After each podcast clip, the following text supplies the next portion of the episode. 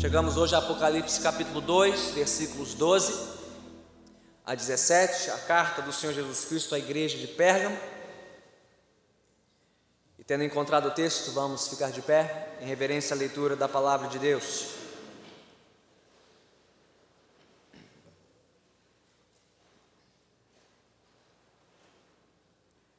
Diz assim a palavra do Senhor: conforme registrada no livro de Apocalipse, capítulo 2, versículos 12 a 17. Ao anjo da igreja em Pérgamo, escreva: Estas são as palavras daquele que tem a espada afiada de dois gumes. Sei onde você vive, onde está o trono de Satanás. Contudo, você permanece fiel ao meu nome e não renunciou à sua fé em mim, nem mesmo quando Antipas, minha fiel testemunha, foi morto nessa cidade onde Satanás habita. No entanto, tenho contra você algumas coisas. Você tem aí pessoas que se apegam aos ensinos de Balaão, que ensinou Balaque a armar ciladas contra os israelitas induzindo-os a comer alimentos sacrificados a ídolos e a praticar imoralidade sexual. De igual modo, você tem também os que se apegam aos ensinos dos nicolaítas. Portanto, arrependa-se, senão virei em breve até você e lutarei contra eles com a espada da minha boca. Aquele que tem ouvidos, ouça o que o Espírito diz às igrejas. Ao vencedor darei do maná escondido, também lhe darei uma pedra branca com um novo nome nela inscrito, conhecido apenas por aquele que o recebe. Louvado seja Deus, a Sua palavra, oremos mais uma vez. Ó soberano Senhor, te louvamos por mais este recado teu, à tua igreja Faz-nos sensíveis à direção e à voz do Teu Santo Espírito, por intermédio da Tua Santa Palavra. Dá-nos, Senhor, mentes esclarecidas, corações convictos, arrependidos e submissos ao Senhor nesta noite. E que em tudo o Teu Santo Filho Jesus Cristo cresça diante dos nossos olhos, em majestade, graça e glória, para a nossa edificação e para o louvor do Teu nome. Oramos assim em nome de Cristo Jesus. Amém. Podemos assentar.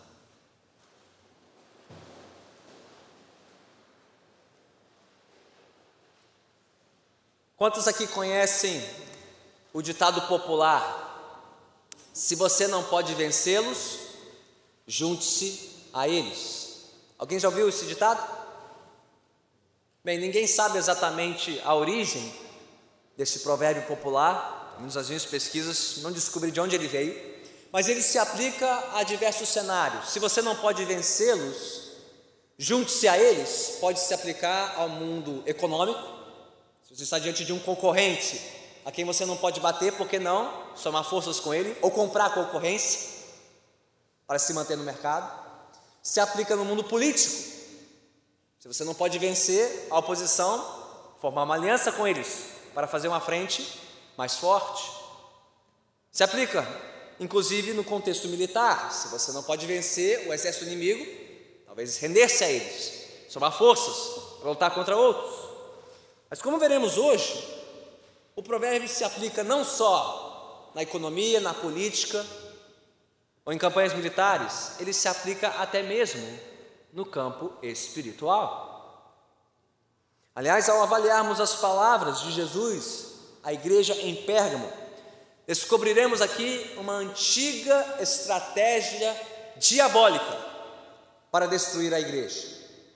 Satanás age de pelo menos duas formas principais para tentar arruinar e destruir a igreja de Jesus Cristo: ou vencê-la pela oposição externa, ou se juntar a ela por meio da infiltração interna.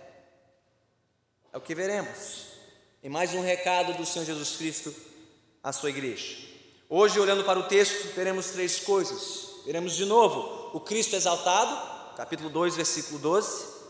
chamando uma igreja fiel e sob ataque, versículo 13, ao arrependimento da sua acomodação, versículos 14 a 17. Cristo exaltado, chamando uma igreja fiel sob ataque ao arrependimento da sua acomodação. Começando do início da passagem, Cristo exaltado, dirigindo-se à sua igreja na cidade de Pérgamo. Situada a cerca de 110 quilômetros ao norte da última cidade que nós visitamos, Esmirna, e 25 quilômetros afastada da costa da província da Ásia, estava Pérgamo. E ela rivalizava com a sua vizinha Esmirna e com Éfeso pelo título de cidade mais importante influente de toda a província. Isso porque Pérgamo servia como um importante centro de pesquisa, um centro intelectual, cuja biblioteca de quase 200 mil volumes rivalizava com as grandes cidades de Atenas, na Grécia, e Alexandria, no Egito. Tanto que a nossa palavra pergaminho, que descreve aquele material, os manuscritos antigos, provavelmente tem o seu nome derivado dessa cidade, Pérgamo, onde tiramos pergaminho. A cidade também era sede de muitos templos e cultos pagãos, dedicados às principais divindades da época, como Zeus, Atena, Dionísio e o deus Asclépio, que era o deus da saúde, da medicina, cujo símbolo, uma serpente envolta numa haste, ainda hoje representa a classe médica.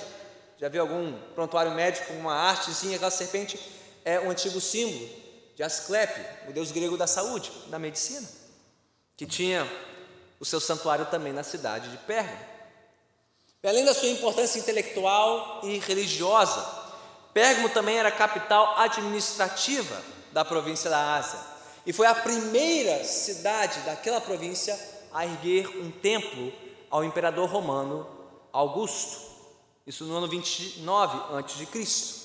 O que fazia dessa cidade o principal centro de culto ao imperador romano e de oposição espiritual à igreja de Jesus Cristo.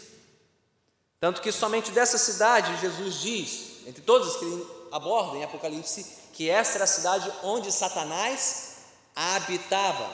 Ele disse isso duas vezes no versículo 13, onde encontrava-se o trono de Satanás, maior foco de resistência à igreja de Jesus. Isso porque quando os cristãos se recusavam a prestar culto aos deuses da cidade e se recusavam a participar dos rituais em homenagem ao imperador de Roma, bem, com isso, eles seriam logo excluídos da vida pública, excluídos da participação na sociedade, podendo até sofrer prisão morte. Então, como o Senhor Jesus apresentou-se aos cristãos daquela cidade? Se você vem acompanhando a série conosco, você já deve ter notado um padrão aqui. Jesus começa cada carta, aquelas sete igrejas, com a apresentação de si. E em cada apresentação ele aponta uma característica sua que seria mais relevante para os cristãos da igreja daquela cidade. Qual é a característica que ele enfatiza aqui no versículo 12? Ele se apresenta como aquele que tem a espada afiada de dois gumes. Um símbolo de quê? De juízo, de autoridade. Isso porque a espada era um instrumento de execução do Império Romano, não só a cruz, mas principalmente a espada. Por que Jesus está se apresentando aqui como aquele que tem a espada afiada de dois gumes? Bem, Pérgamo era a capital administrativa romana na província da Ásia. Era dali que os romanos executavam as suas sentenças por toda a província. Aquela era a sede dos julgamentos romanos. Mas Jesus está lembrando aos cristãos daquela cidade que quem estava acima daquelas autoridades, manejando uma espada ainda mais afiada que a dos romanos, era o próprio Senhor Jesus Cristo. Ele detém o juízo final. Dele é a autoridade soberana sobre todos os homens da terra. Ou seja, se os cristãos de Pérgamo estavam sendo ameaçados pelo poder da espada de Roma para prestar culto ao imperador, eles deveriam temer mais a Jesus Cristo e a sua espada do que a César e o seu poder para julgar. Isso nos mostra, irmãos e irmãs.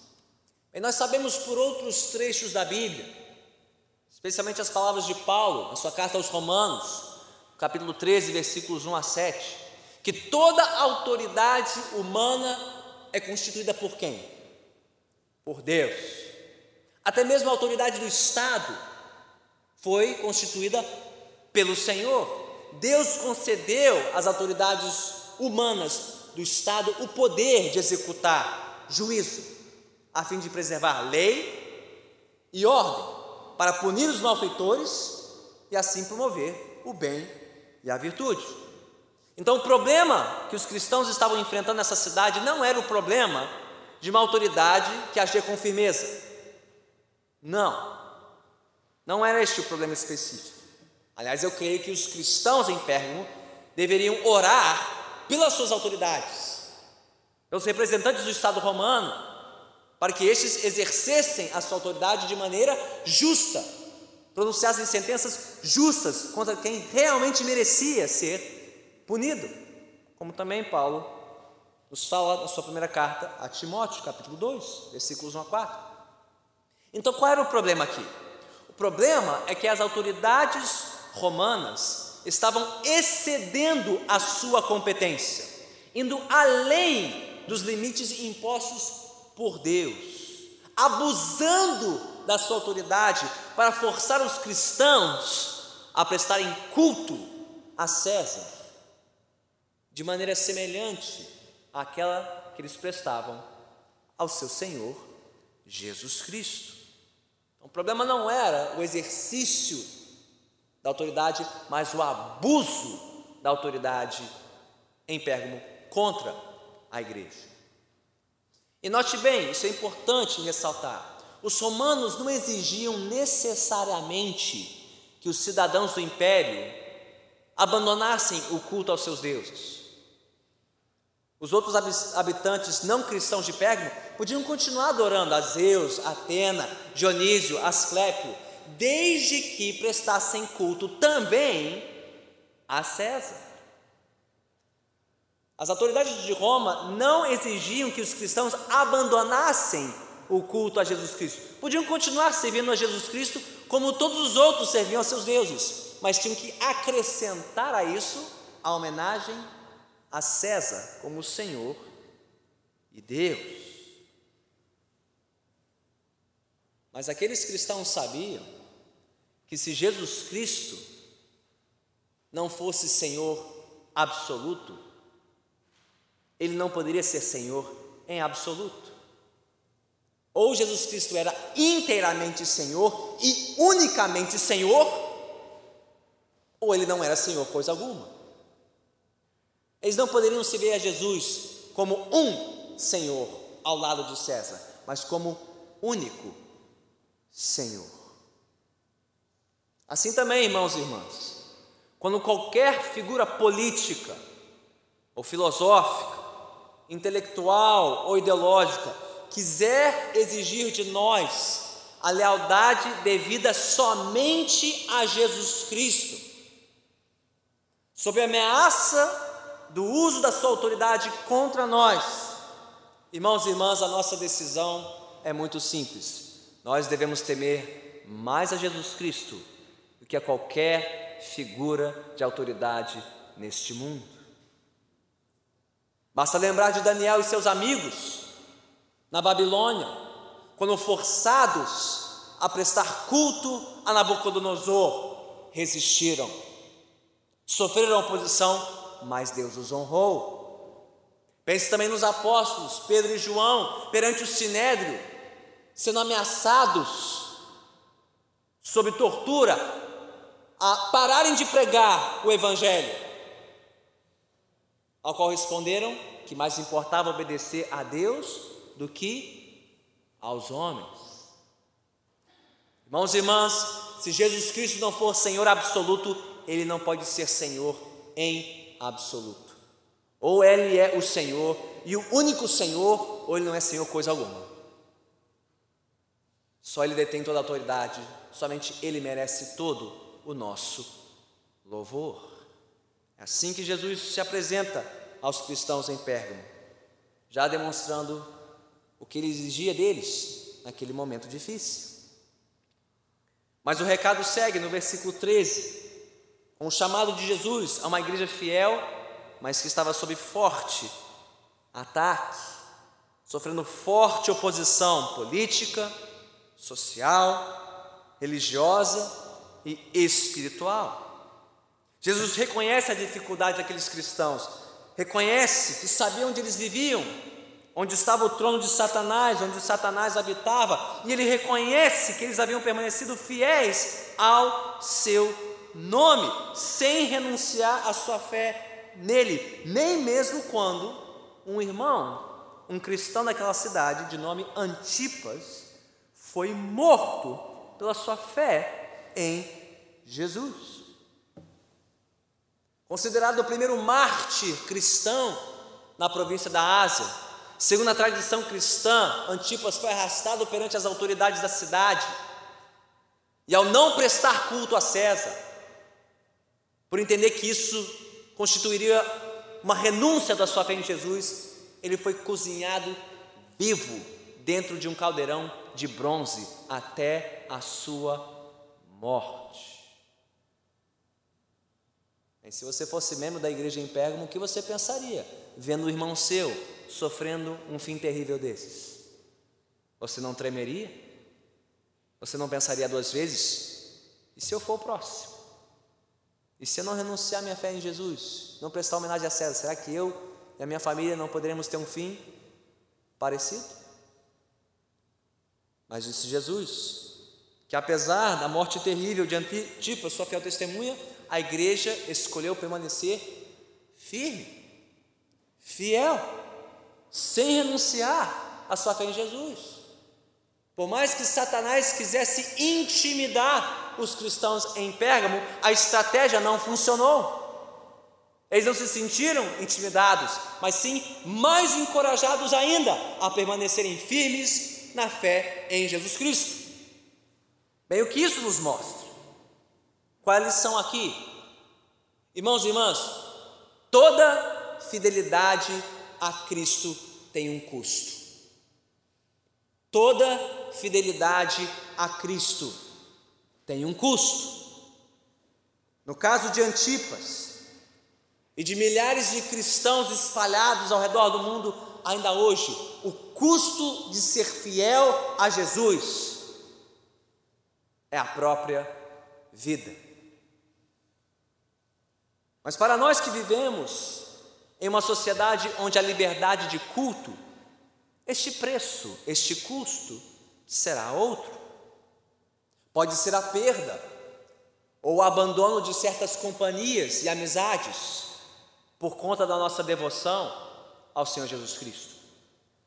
Talvez seja a perda de certas facilidades e favores no ambiente profissional, empresarial, corporativo por nós não pagarmos os pedágios que os outros esperam de nós, por conta do nosso testemunho, da nossa lealdade absoluta a Jesus Cristo. Talvez seja a perda de uma certa respeitabilidade no mundo acadêmico, no mundo universitário da pesquisa, quando nós cristãos não abraçamos as pautas e as ideologias anticristãs que contrariam a nossa submissão ao Senhor Jesus Cristo. Talvez seja a perda de uma certa proximidade, intimidade com parentes próximos, por conta da nossa lealdade ao Senhor Jesus. Em outras palavras, ser um cristão significa, em primeiro lugar, ser um servo e uma testemunha fiel de Jesus Cristo. Acima de tudo, nas nossas amizades, os nossos laços familiares, na nossa atuação profissional, das nossas posições acadêmicas e sociais. Aqueles que professam Jesus Cristo como seu Senhor são, em primeiro lugar, cristãos, discípulos de Cristo, testemunhas de Jesus. E em segundo, terceiro, quarto e quinto lugar, tudo mais. Membros de tal família, moradores de tal bairro, representantes de tal firma. Nós somos, em primeiro lugar, cristãos. E toda fidelidade a Cristo tem um custo. Então, quando ou se houver qualquer coisa querendo rivalizar com a nossa lealdade absoluta a Jesus, irmãos e irmãs, a decisão deve ser simples. Nada justifica sacrificar a nossa lealdade a Cristo Jesus. Sacrifique qualquer outra coisa antes de sacrificar a sua lealdade a Jesus. Como bem expressou o missionário norte-americano Jim Elliot, morto em missão aos índios Alcas no Equador no século passado, quase essa que vez por outra estamos compartilhando aqui de púlpito, disse este missionário: Não é tolo aquele que abre mão do que não pode reter para ganhar aquilo que não pode perder. Não é tolo aquele que abre mão do que não pode reter para ganhar aquilo que não pode perder. Não é tolo quem abre mão dos favores deste mundo, das facilidades deste mundo, do reconhecimento deste mundo, para ganhar aquilo que há de mais precioso e que jamais pode ser perdido. O favor de Deus, a comunhão com Deus, o reconhecimento do nosso Senhor Jesus Cristo. Então já vimos o Cristo exaltado, chamando uma igreja fiel e sob ataque. Mas ao que? O resto do texto nos mostra, a partir do versículo 14, chamando esta igreja ao arrependimento. Por quê? Bem, até aqui, se você tem acompanhado o raciocínio do texto, a estratégia de Satanás de vencer aquela igreja pela oposição e pela perseguição não havia dado certo. Por mais que o diabo quisesse sufocar a igreja em Pérgamo pela perseguição, ela só permanecia fiel. O que não quer dizer que o diabo desistiu, ele apenas mudou de estratégia. E qual foi a estratégia? Você ainda se lembra do ditado do início desse sermão? Se você não pode vencê-los, junte-se a eles. Se o diabo não estava conseguindo vencer a igreja, o que ele tentou em seguida? Se juntar a ela, infiltrá-la e destruí-la de dentro. Então, na continuação, versículos 14 e 15, nós descobrimos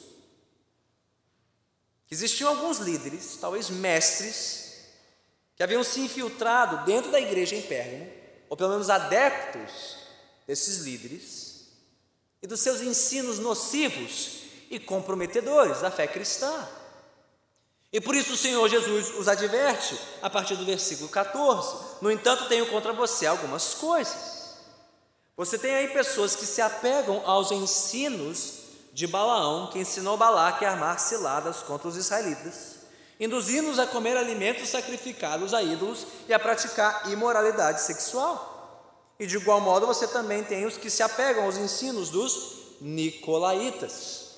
Cremos que aqui Jesus esteja descrevendo o mesmo grupo de pessoas em linguagem diferente, esse grupo, os adeptos dos nicolaítas, que seguiam perigosamente os ensinos de um tal de Balaão, personagem famoso do Antigo Testamento.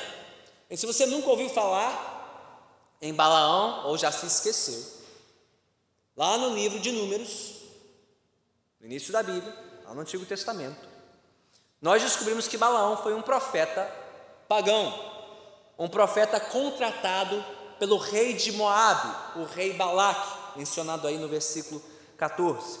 E por que o rei Balaque contratou o profeta Balaão? Ele contratou Balaão, a linguagem popular, para fazer um trabalho contra os israelitas, para pronunciar maldições sobre o povo de Israel quando este passava pelas terras de Moabe a caminho da terra prometida em Canaã. Diz o relato do livro de Números que a estratégia inicial do rei Balaque não funcionou. Deus impediu o profeta Balaão diversas vezes de proferir maldições para prejudicar o povo de Israel, o que não significa que o diabo desistiu. Se você não pode vencê-los, junte-se a eles. Então, diz o texto de Números 25, depois você pode consultar em casa, Números 25 versículos 1 a 3 e capítulo 31, versículo 16. Que como Deus não permitiu que Balaão amaldiçoasse o povo de Israel, ele mudou de estratégia. Como? Ele induziu os israelitas a cultuarem os ídolos e os deuses do povo de Moabe.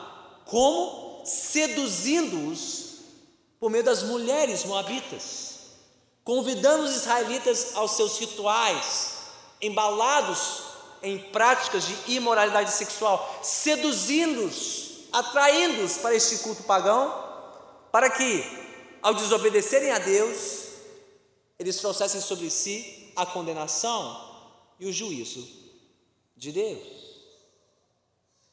Em que tudo isso tinha a ver com a situação em Pérgamo. Bem, aparentemente a história estava se repetindo séculos depois. Satanás não estava conseguindo destruir a igreja em Pérgamo pela oposição. O que, que ele fez? Algo semelhante ao que ele havia tentado com Israel, séculos antes. Seduziu alguns cristãos da igreja. Como? Convencendo-os de que não tinha nada a ver. Eles podiam continuar cultuando a Jesus, servindo a Jesus, declarando a sua fé em Jesus, mas também prestando homenagem a César, participando dos rituais pagãos da cidade, embalados inclusive por rituais de imoralidade sexual, atraindo-os, seduzindo-os e prometendo com isso proteção. Nada a ver, Deus lhes quer bem, Deus não faria mal a vocês, cristãos em Pérgamo, Ele não quer vê-los sofrer, então que custa ir lá, fazer uma média, acender uma vela para César, e assim garantir o seu emprego, sua proteção, sua vidinha calma e tranquila, não precisa renunciar a Jesus, basta fazer uma coisa e outra e tudo irá bem. Irmãos e irmãs, como essa estratégia sedutora de Satanás deve nos alertar ainda hoje. Veja bem, o diabo não é uma criatura muito criativa, concordam? Ele só estava fazendo aqui o que ele já havia feito séculos antes, repetindo a mesma estratégia, desde a época de Israel no Antigo Testamento até a época da igreja do Novo Testamento, chegando aos nossos tempos. Se Satanás não consegue destruir a igreja pela apostasia, o abandono da fé, ele pode tentar destruir a igreja por meio do sincretismo, que é a mistura da fé. A mistura da nossa fé com o culto e a conduta deste mundo. E como exatamente o diabo promove isso dentro da igreja? Da seguinte forma: basta que ele desvie o nosso olhar de Jesus Cristo. Basta que ele desvie os nossos olhos de Jesus como a nossa fonte final e absoluta de segurança e satisfação. O que, que esses nicolaítas estavam vendendo? Que ideia eles estavam promovendo dentro da igreja? Que César era uma fonte tão confiável quanto Jesus de segurança e satisfação.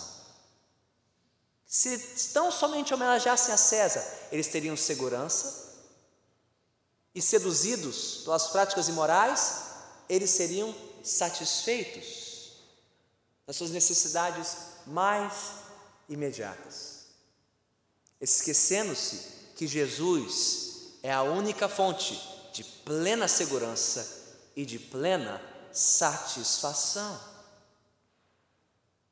O que poderia parecer um pequeno desvio de percurso, na verdade representava o início de uma ladeira escorregadia, que poderia afundar a igreja por inteiro. E é uma dica aqui no livro de Apocalipse, de que estamos na beira de uma ladeira escorregadia. Se você pegar essas três igrejas que estão no centro dos capítulos 2 e 3 de Apocalipse e notar uma progressão entre Pérgamo, a igreja seguinte, Tiatira e a próxima, Sardes, você verá uma lenta progressão de acomodação no pecado e no mundo. Uma pequena permissão aqui, que vira uma grande acomodação ali e que termina numa igreja fria e morta. Mas começa como um pequeno desvio de percurso. É que nem um avião. Mude o percurso dele uma fração de um grau e de início a rota aparecerá inalterada, mas com o tempo e a distância você verá que aquele avião antes da rota se desviou perigosamente e muito do seu destino final. Parecia algo simples, inocente, deixa passar. É só uma homenagem a César, é só uma festinha, é só um pequeno comprometimento. Vai passar, tudo ficará bem. Mas não. Irmãos e irmãs, Será que a igreja, em nossa terra e em nosso tempo, está saindo do percurso? Se desviou do caminho? Permitiu esses pequenos comprometimentos da sua lealdade a Jesus está cada vez mais distante da rota estabelecida pelo seu Senhor? Olhando coletivamente para a igreja, vemos como uma parcela expressiva da igreja evangélica brasileira assumiu alianças políticas e partidárias em nome de quê? Segurança. Não, temos que nos proteger, temos que nos defender, nada a ver, não vai custar nada, só alguns votos, alguns favores, estaremos bem comprometendo a sua lealdade exclusiva a Jesus e se esquecendo que Jesus é a nossa segurança. É Ele quem garante a nossa proteção nessa terra e não os homens. Ouvindo e ouvindo líderes denominacionais, ditos pastores, abraçando filosofias e ideologias diabólicas. Tudo em nome do casamento entre a fé cristã e pensamentos malignos. Mas individualmente. Será que temos visto muitos cristãos tentando equilibrar as duas coisas? A lealdade a Jesus e os seus compromissos nessa terra? Carreirismo, o materialismo, o consumismo? Tentando achar nas ofertas deste mundo a sua segurança e a sua satisfação, numa carreira próspera, num patrimônio bem construído, num perfil, num estilo de vida que nos agrade, tentando equilibrar isso ao mesmo tempo com a nossa devoção absoluta a Jesus Cristo. Isso nos faz pensar, irmãos e irmãs, Onde nós estamos procurando a nossa segurança e a nossa satisfação? Em Cristo? E nele somente?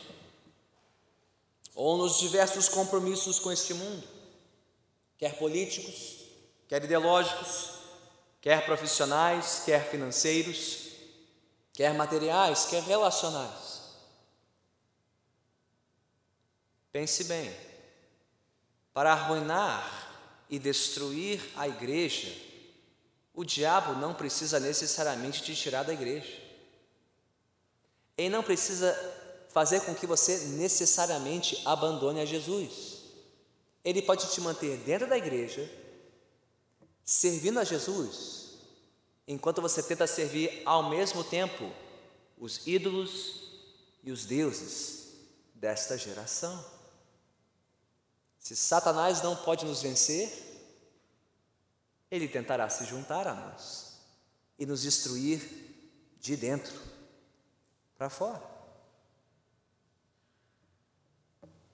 Se o diabo não podia sufocar a fé dos cristãos em Pérgamo, mediante a ameaça daquele caldeirão de bronze, onde padeceu o primeiro Marte, Antipas, bem, o diabo podia cozinhar aqueles cristãos dentro da própria igreja, no caldo dos falsos ensinos dos nicolaítas, dos seguidores de Balaão.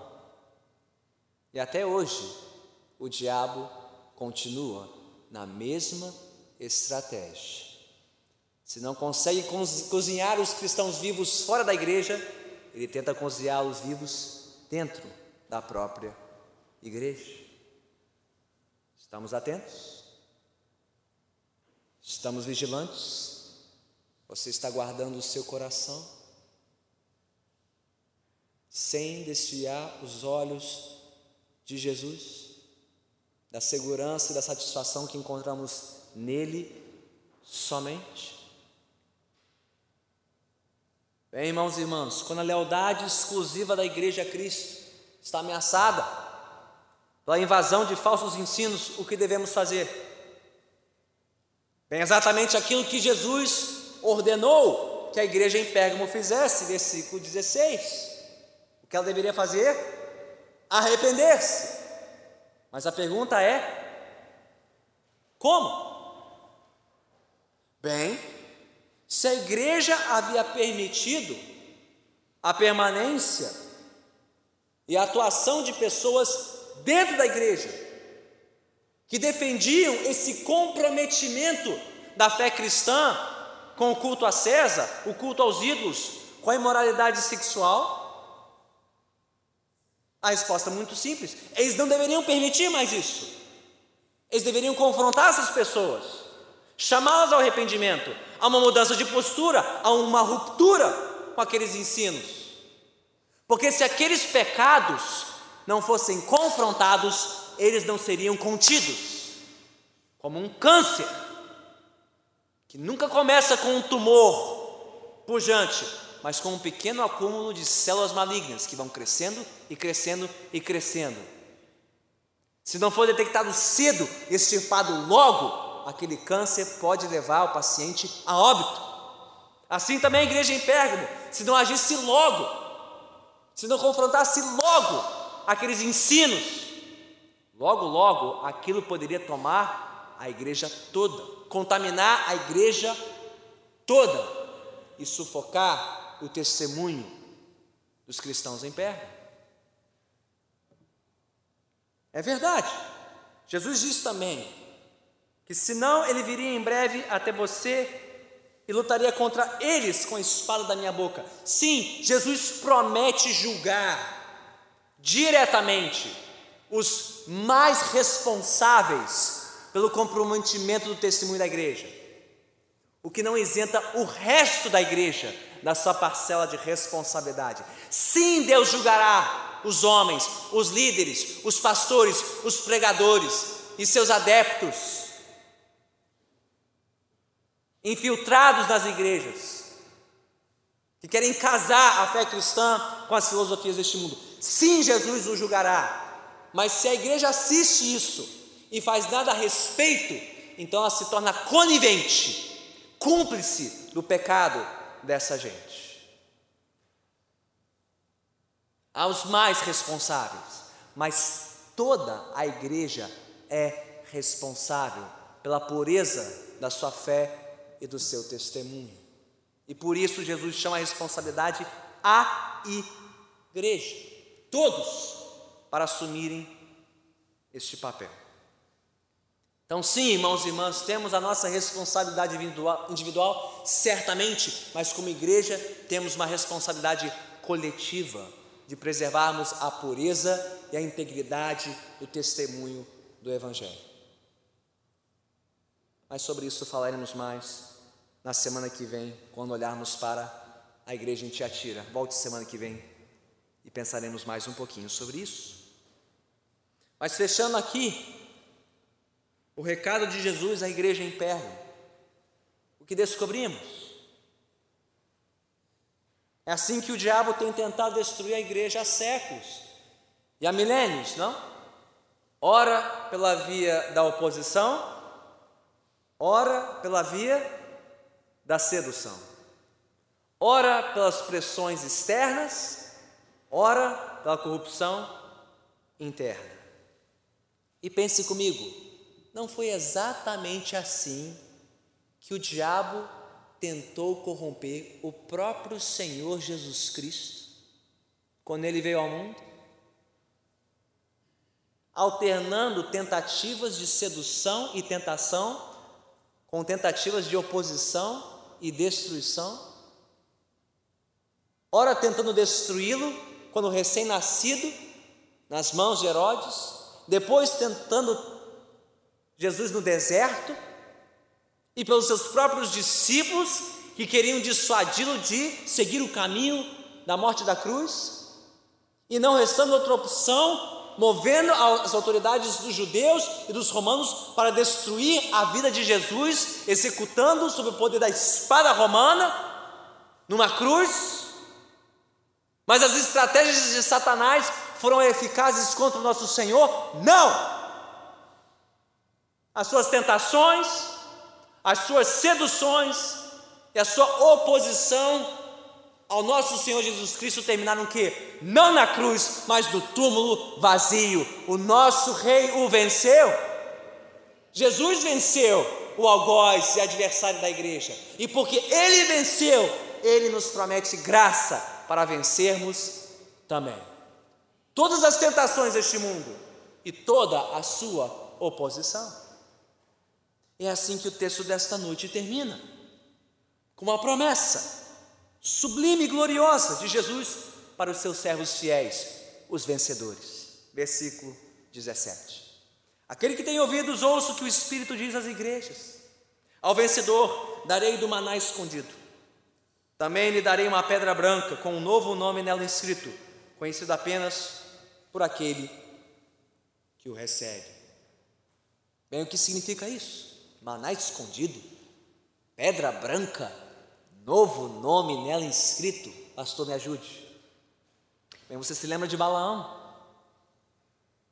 Que Jesus citou versículos antes, o que remonta a toda aquela trajetória do povo de Israel pelo deserto, onde o povo foi sustentado à base de maná, o sustento sobrenatural e misterioso de Deus que Jesus está dizendo aqui, igreja, não há banquete que este mundo possa lhes oferecer. Deus nos sustentará na travessia por este mundo. Podemos recusar todos os banquetes que nos são oferecidos, porque Jesus tem um banquete melhor e maior para aqueles que confiam nele. Nós não precisamos nos satisfazer com as iguarias deste mundo, porque Deus já reservou para nós um maná melhor, Jesus Cristo, o pão vivo que desce do céu.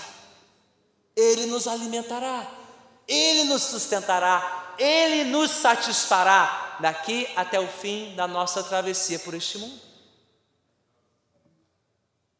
E mais, se você fosse um habitante da cidade de Perno, você saberia identificar assim o que significava uma pedra branca. Pedras brancas não significam muita coisa para nós, mas pedras brancas eram usadas para várias funções na sociedade de Pérgamo.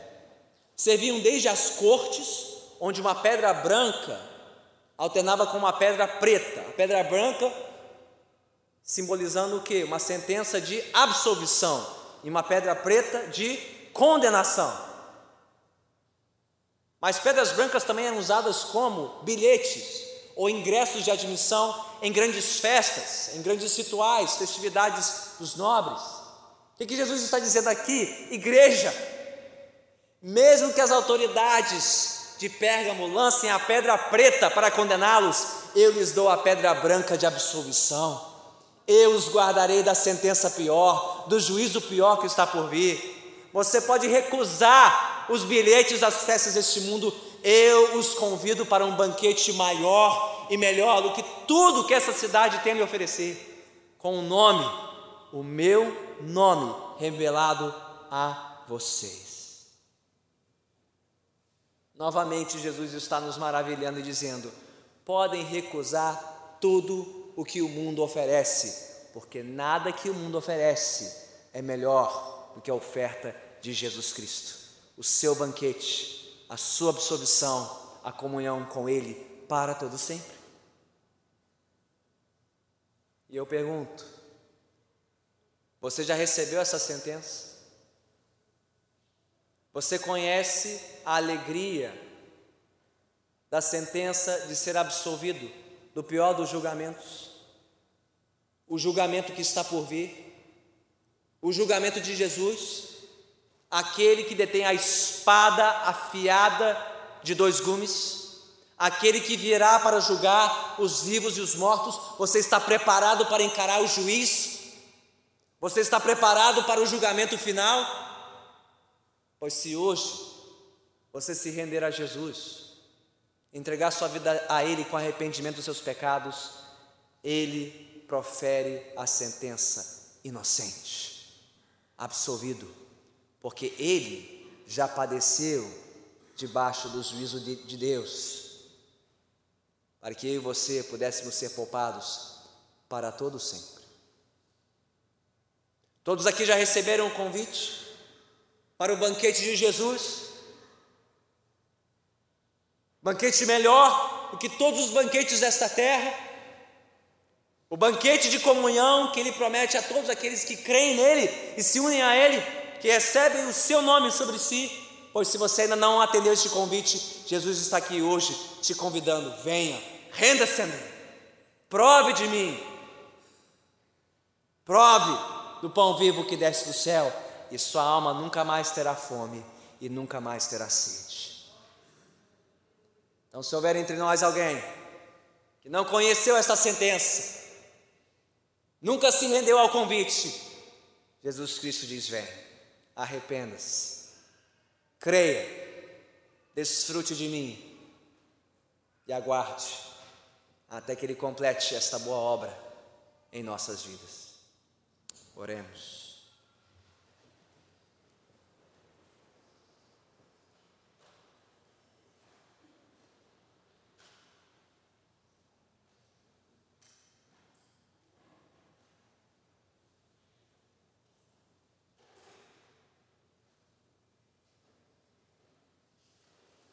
Ó Senhor bendito,